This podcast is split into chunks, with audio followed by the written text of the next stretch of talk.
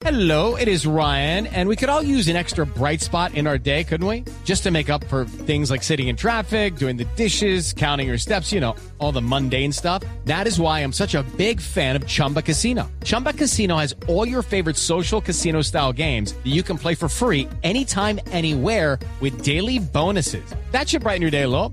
Actually, a lot. So sign up now at chumbacasino.com. That's chumbacasino.com. No purchase necessary. BGW. Void were prohibited by law. See terms and conditions. 18 plus. ¿Qué más hicieron en la colecta? Ya habló del, del concurso de fotografía. ¿Qué más hicieron? También realizamos una cena en el Nogal el 4 de junio. Ese fue justamente el lanzamiento de nuestra ¿Y esa cena, por ejemplo, la dona el club? Sí, nos donó una gran parte. Ajá. Eh, nos donó una gran parte para poder realizarla, donde eso, por ejemplo, era otro hito porque buscábamos reunir empresarios. Justamente buscábamos reunir ¿Y personas. fueron? Sí, fueron. Tuvimos 80 asistentes en la cena, fueron diferentes empresas, eh, donde estuvo una líder comunitaria contando todo lo que hacíamos justamente de Kazuka, eh, estuvimos contando justamente todo lo que se iba a hacer, que iba a ser la campaña institucional, obviamente era un rato para que también ellos interactuaran, obviamente muchas de las asistentes eran personas que han ido ya a trabajar con nosotros, entonces también una relación como entre la gente que ha ido a trabajar la problemática que nosotros tratamos. Fue un evento bastante interesante en el cual lanzamos esta campaña.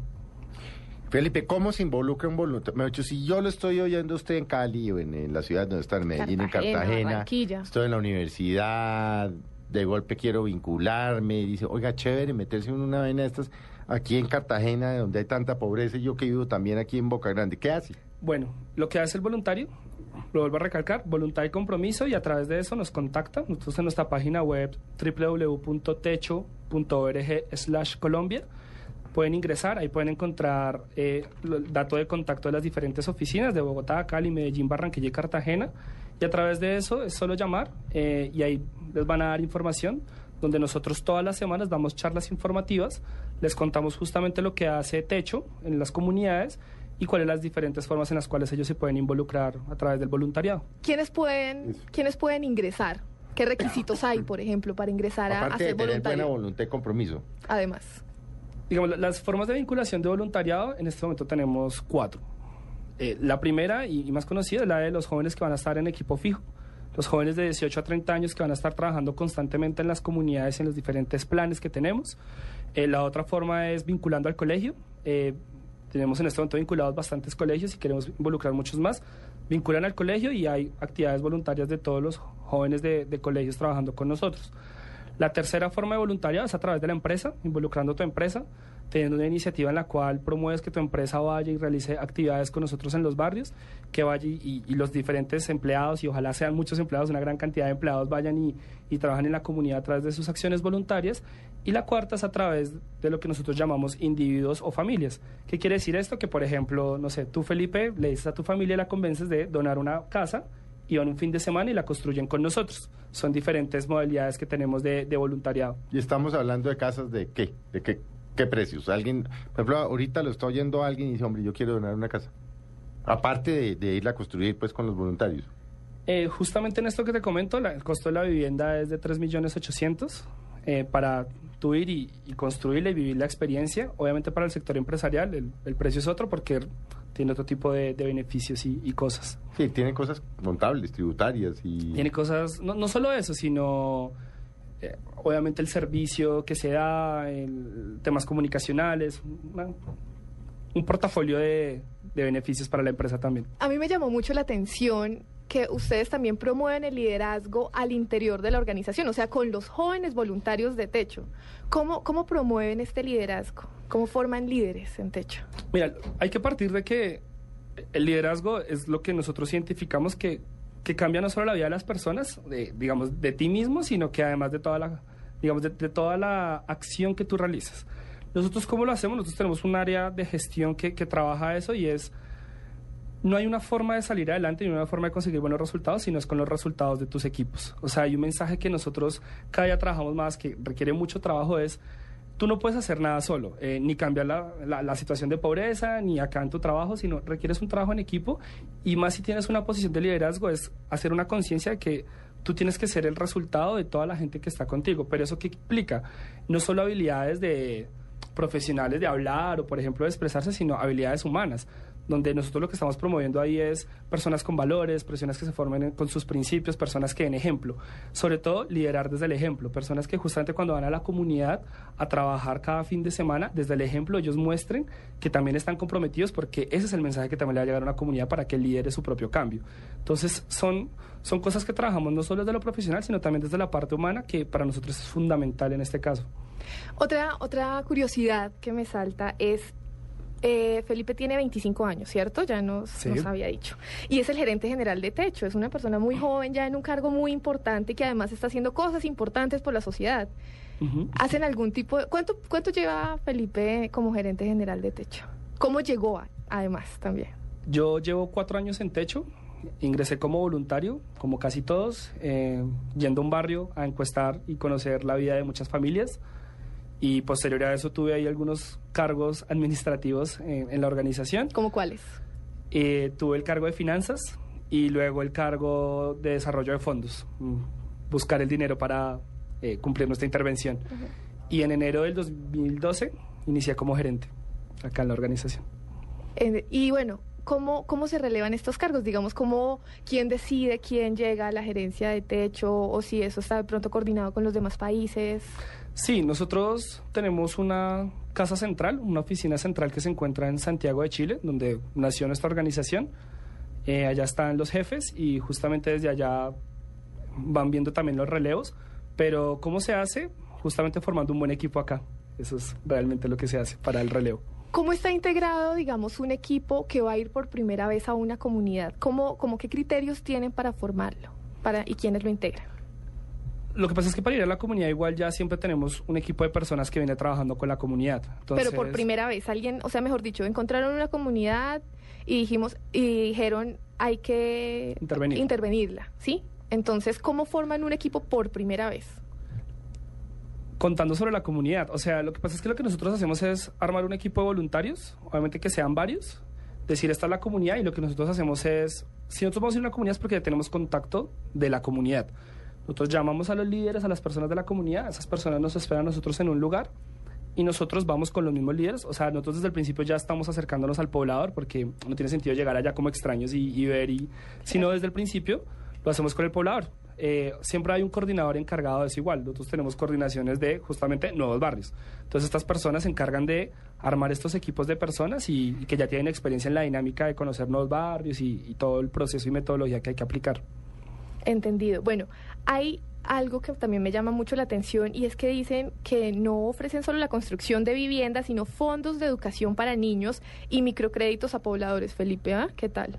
Combo completo, vivienda y todo lo demás. Entonces, quería preguntarte además, ¿cómo es esto de los fondos de educación para niños? Sí, mira, lo, lo que pasa es que nosotros intervenimos en la comunidad. La primera herramienta que ejecutamos en la comunidad es la vivienda porque hay un problema habitacional muy fuerte en nuestro país y nosotros atacamos la dignidad de la persona, atacamos el problema de que cuando esté lloviendo el piso sea barro, que estén muertos del frío a las 5 de la mañana, atacamos ese problema. Posterior a eso, y como ya venimos conociendo y trabajando con la comunidad, implementamos una mesa de trabajo donde trabajan los líderes comunitarios con los voluntarios en esas problemáticas y sueños. De ahí surgen unos diferentes planes de desarrollo comunitario, como lo es el plan de educación, como lo es el plan de microcréditos, el plan de capacitaciones en oficios, el plan de salud, el plan jurídico, planes que buscan ser bastante integrales y abordar la problemática que tienen las comunidades. Entonces, el plan de educación, por ejemplo, es trabajar con los niños para la no deserción escolar, eh, que los niños no deserten del colegio y trabajar con ellos durante jornadas todos los fines de semana. Este plan de microcréditos, que en este momento se llama Desarrollo Empresarial, es brindar un acompañamiento a los emprendedores de la comunidad en el cual todos tienen una idea de negocio, pero que hace falta oportunidades. Si van a un banco no les van a dar un préstamo. Entonces, ¿qué hace Techo? Primero, ayudarlos con su idea de negocio, posterior a eso darles capital semilla para que ellos puedan emprender ese negocio y hacerles un seguimiento justamente de ese negocio para que esa familia ojalá comience a aumentar sus ingresos y pues ojalá directamente mejorar su calidad de vida. ¿Y han tenido resultados en esta materia? Digamos, ¿tienen ya eh, alguna familia o alguna comunidad a la que le haya funcionado este, este sí, plan? muchas. De hecho, podríamos enviarles por correo varias experiencias de éxito que tenemos de diferentes tipos, de emprendimientos de eh, cosas de aseo, O emprendimientos sea, de aquí, zapatos, por ejemplo, emprendimientos en, la, textiles, en la revista de la que hablamos. una la- panadería. la- la- cuéntenos la historia de Blado el panadero, que me parece chévere, la estoy leyendo aquí. Ah. Blado es un líder comunitario eh, bastante activo en Soacha, en una de las comunidades donde trabajamos allá, donde justamente desde la comunidad nosotros comenzamos a, a- identificar problemáticas, por ejemplo, de emprendimiento. Entonces, Blau también tenía conocimientos en panadería, tenía conocimientos ya certificados para comenzar a enseñar y justamente no esperar a que, por ejemplo, llegue el gran instituto a capacitar hasta la comunidad, sino encontramos ya un líder comunitario con el conocimiento, el cual le iba a enseñar a las madres y a diferentes personas.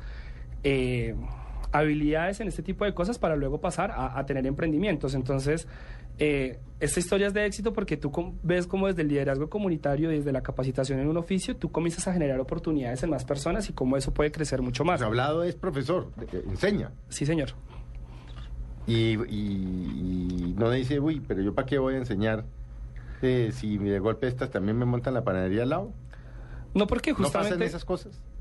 Pero justamente por eso buscamos desde el principio trabajar es con la comunidad. Ujú. Y es un mensaje claro de que aquí tenemos que trabajar todos juntos por la superación de esta situación. Entonces Blado lo está haciendo justamente es porque él ve un futuro para su comunidad trabajando con estas personas. Él ve un futuro para las diferentes comunidades para trabajar por esto. O sea, es increíble ver también cómo los líderes incluso se solidarizan con otras comunidades. Nosotros tenemos pobladores que van con nosotros a construir durante todo el fin de semana.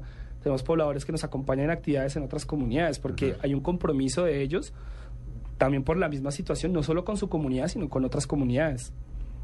¿Han logrado que de pronto una persona de una comunidad que ha logrado como salir adelante con la ayuda de ustedes, con el apoyo, con el acompañamiento, esté interesada en ir a apoyar a otra comunidad? Sí, o sea, nosotros, no sé, tenemos el caso de, de pobladores que, voy a hablar, no sé, de Norita. Eh, Norita es una líder comunitaria que ha hecho mucho por su barrio ¿En dónde viven ahorita? En. Ajá. Y por ejemplo, Norita, aparte de lo que ella hace por su comunidad, capacita jóvenes de otras comunidades en temas de reciclaje, en temas de compostaje, porque ella también atu- eh, adquirió esos conocimientos en capacitaciones que ella hizo y está intentando hacer emprendimientos incluso en otras comunidades por eso. Porque lo hace porque tiene un sentido social muy fuerte y ella sí está convencida de que hay que trabajar por las comunidades para comenzar a salir adelante. Es, por ejemplo, un ejemplo que te puedo dar. Interesante. ¿Y cómo, ¿Y cómo logran, por ejemplo, llegarle a comunidades? ¿No les ha pasado de pronto una comunidad como reacia que diga, no, no vengan acá, ya han venido? Porque sobre todo los políticos muchas Es que veces... le iba a hacer esa pregunta. ¿Se Sí. les han tratado, se les tratan de acercar mucho los políticos? A veces, pero no, no mucho, ¿sabes? No, no. Porque no- los políticos suelen pelechar o tratan de pelechar, ¿no? Subirse al bus. Lo que pasa es que Techo- como Techo, ¿no? Techo justamente es independiente, entonces Techo no nunca va a pertenecer a ningún partido político ni nada de esas cosas porque somos independientes. De hecho, ustedes verán nuestros fondos, por eso no los buscamos nosotros, nuestro trabajo lo hacemos de una manera independiente. Entonces, así se acercarán, digamos que no no va a haber nunca una afiliación política de Techo, digamos, con un partido político en ningún momento. Con la participación ciudadana que ustedes generan, hacen política, no politiquería, Exacto. ¿no? Sí, o sea, yo creo que no se confunda que el no pertenecer a un partido político no quiere decir que no hacemos política. De hecho, todos los días hacemos política. La oficina de nosotros es hacer política. Claro. Hablan de la problemática y hay una acción en los barrios a las diferentes discusiones. Eso es hacer política para nosotros.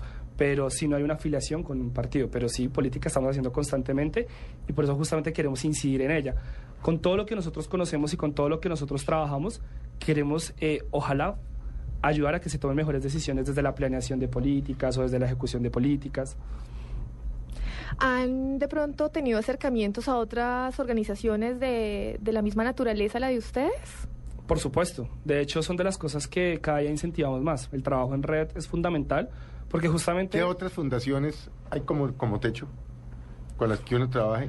30 mil fundaciones Sí, hay en Colombia. ¿Pero que hacen lo mismo? No, Ah, la ¿O supera... similares? sí. No, así como nosotros, que con el modelo que nosotros trabajamos, yo no conozco muchas, pero sí conozco fundaciones increíbles que trabajan el tema de la educación, el tema del emprendimiento, el tema de la niñez, el tema de la mujer, con las cuales nosotros trabajamos. Por ejemplo, en Cazucá trabajamos en conjunto con una red de apoyo, donde justamente se reúnen, no sé, pies descalzos, se reúnen diferentes tipos de fundaciones, la misma ONU, y pues ya que todos estamos en la misma loma, digamos, Mm. todos unámonos, todos tenemos un conocimiento diferente, Techo tiene su, digamos, su valor agregado, Pies Descalzos tendrá el suyo, y trabajamos todos en conjunto para ojalá ofrecer mejores cosas a las comunidades. Venga, Felipe, que aparte, porque es que claro, yo, eh, yo lo oigo a usted, hemos tenido aquí al presidente de la Fundación Goticas, hemos tenido a, la, Catalina Escobar, en fin. ¿Por qué le da a uno la sensación de que las fundaciones se la tienen que pasar mendigando? Como, ay, como, ah, como Como tratando de pidiendo, convencer al presidente y a los ministros de que, ¿no? ¿Por qué no hay esa... cu- o sea, pues, igual usted me puede contestar, o es una opinión mía. Es que uno no ve que nuestros gobernantes tengan esta vaina. No, pero sí da la otro- impresión. da la impresión Sí. de que están como en otro rollo. No, pa- para mí es un problema que tiene nuestro país y es que este país no sabe trabajar en equipo. Pues es una opinión mía. Ah, porque es un país sin propósitos comunes. Mm, Probablemente, Ah, no, no, sé. a ver, para mí Estados nosotros Unidos, no trabajamos en equipo. En la historia de Estados Unidos y en la historia de los países dice propósito común es uno y lo sacan. Por ejemplo, en el 29 el propósito común es salir de la pobreza y hacer infraestructura y lo sacaron. Aquí como que no hay Exacto. propósitos Entonces, comunes. Yo no sé si las fundaciones bendigamos. Lo que sí es que nosotros, y por lo menos desde Checho, es trabajo en equipo. Yo tengo, por ejemplo, yo soy muy crítico con las alianzas público-privadas, que el país las necesita, y ahorita hay muchas, y se necesitan alianzas público-privadas, pero cuando ya te sientas en una mesa donde se discuten alianzas público-privadas, te das cuenta que el país no sabe trabajar en un objetivo común. Entonces a las fundaciones nos va a pasar lo mismo.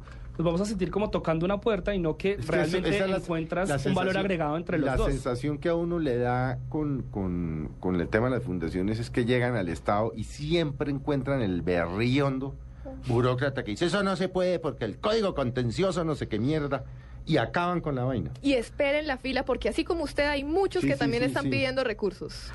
Es Por eso le digo lo de, lo de mendigar, se la pasan mendigando. Y si por eso le digo, siempre aparece el- la pichurria que le saca uno el artículo 39 del Estatuto de la Contratación y se jode la vaina y hasta llega uno. Sí, y, pero justamente eso es lo bueno de estar desde este lado, ¿sabes? Porque es justamente luchar ante cosas que nosotros vemos que se pueden cambiar.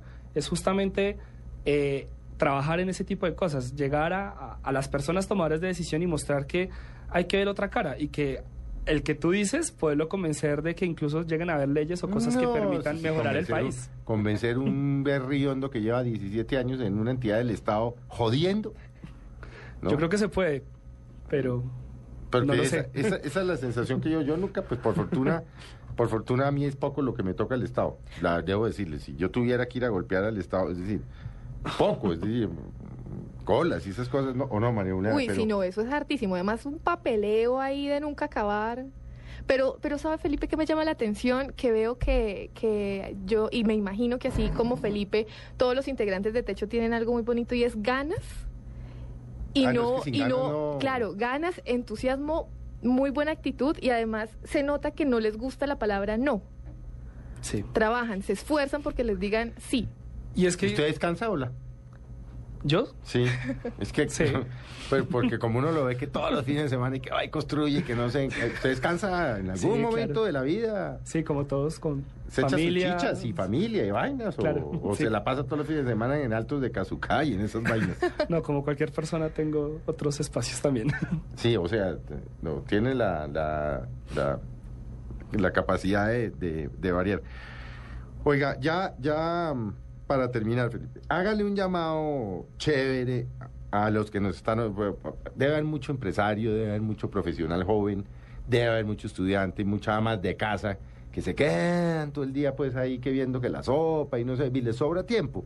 Hombre, que se vinculen con una cosa como techo. Es que además yo me imagino que una hora a la semana o diez horas a la... ¿Todo sirve o no? Sí, y yo incluso más decir que a los oyentes que vincularse a techo es reflexionemos, eh, este país no es pobre, este país es desigual. Es No, este país es un país rico, se Por eso. un país rico. Es un país y se rico. lo roban rico también. Desigual. Y, ese- y por eso es desigual. Y la desigualdad creo que hay una forma de combatirla y es con conciencia, con reflexión, sabiendo que todos podemos aportar algo, que así como Techo también hay otras organizaciones, pero que hay que comprender, hay que acercarse a la realidad, o sea, por eso nuestra revista se llama Realidad, eh, también la pueden encontrar en la página web, porque hay que conocer esa realidad y hay que acercarse a esa realidad Mm. y hacer cosas que escuchen a las comunidades. Y sí los invito a que escuchemos la voz de las comunidades, no creamos que nosotros desde este lado tenemos la solución a la problemática, sino que la solución se encuentra allá porque son las personas que vienen ahí y son los que han tenido que vivir todas las problemáticas e ineficiencias de nuestro país. Entonces, eh, que reflexionemos y que hagamos una acción de cambio, que eso es lo que va a transformar el No, país. bueno, eso es, eso es filosofía. Usted es filósofo. No, eh, es decir, yo sí, la- el ama de casa que está ahí, el estudiante universitario, del externado, o del Rosario, o de los Andes, o de la Autónoma, o de la Libre, que está oyéndonos. Y que tienen tanto tiempo libre a veces. Hombre, y que les, por eso le digo, eh, Y ganas Si a mí me sobran tres horas a la semana, inviértalas. ¿O no? Sí, sí, totalmente. Eh, creo que hay- hay- igual hay varias cosas que quisiera decir en este momento. Ah, dígale, hermano, porque le quedan como tres minutos. Perfecto. Lo, lo primero, agradecerle a toda la sociedad, a las diferentes cinco ciudades, incluso otras regiones que supimos que se involucraron por la gran colecta. Vimos una gran disposición también de la gente a, a esta actividad que nosotros hicimos y que esperamos que el otro año también la receptividad sea mucho mayor. Hacer una promoción y es que todavía en Cali tenemos 600 puntos GANE en los cuales todavía se puede donar para nuestra intervención. Eh, hacer una invitación a que la gente se haga parte de nuestro plan Amigos de Techo, que es Amigos de Techo. Ser socios de Techo es que tú autorizas mensualmente un- desde tu tarjeta de crédito de 10 mil pesos en adelante un aporte Ah, vea, en el cual eso, eso sí Amigos vas a poder involucrar a... Y eso lo encuentra en la página. Eso es solo entrar a nuestra ¿Tú página anotaste la página? Sí, la página es www.techo. techo. .org slash Colombia. Bueno, Colombia. eso Ahí- no es sino buscar Fundación Sí. Techo y eso aparece. En Google, y ahí sale. Ahí lo van a encontrar. eh, realmente se han ido sumando muchas personas, afortunadamente, pero nos faltan miles, millones, y queremos que ojalá todos puedan ingresar y, y puedan hacer parte de esto. Eh, Tercero, dijo que quería decir varias cosas, van dos. no, invitarlos a todos a que conozcan Techo, a que conozcan lo que nosotros hacemos en todo el país. Invitarlos a ver que, como lo decía María Juliana, hay jóvenes comprometidos con esta realidad. Ahora, María Juliana, me quedó son- sonando mucho el tema del valor de una casa. Sí, es, es Que tres millones realmente... ochocientos para un profesional joven o para... Es decir, Muy eso, económico. Es, es decir, eso es una vivienda, darle vivienda a una casa. En vez de irse para un restaurante y esos que se gastan esas cuentononones. Uy, sí. Y piden trago y cosas- comen mal y les valen dos y tres millones de pesos. Hombre, júntense con dos amigos, dejen de ir un día a Salinas y paguen una como, casita, ¿o no? como dicen, hagan una vaca. ¿Ah? Sí, y los invito justamente, en diciembre tenemos construcciones con amigos y familias, en las cuales, como les decía, puedes involucrar, por ejemplo, a toda tu familia o a un grupo de amigos. Yo lo hice, por ejemplo, y donar entre todos una casa e ir y vivir una gran En experiencia. vez de ir a comprar porquerías para entre todos, hombre, donen una casita, ¿o no? Claro, y además Sí. que tampoco estamos hablando pues de que donen las cantidades de plata, Que porque no todos, no todos podemos. para que viva una familia es muy barato. Para Claro, y además Y pienso muy yo- caro para el que no puede. De acuerdo, pero también pienso yo que cualquier, cualquier aporte es válido, ¿no? En esto sí, cualquier cosa que se les pueda dar, bien recibida, ¿no? Sí, cualquier aporte voluntario Bueno. será bien recibido. Bueno, pues Felipe, la verdad lo felicito. Vuelvo y le digo que a uno absolutamente sorprendido.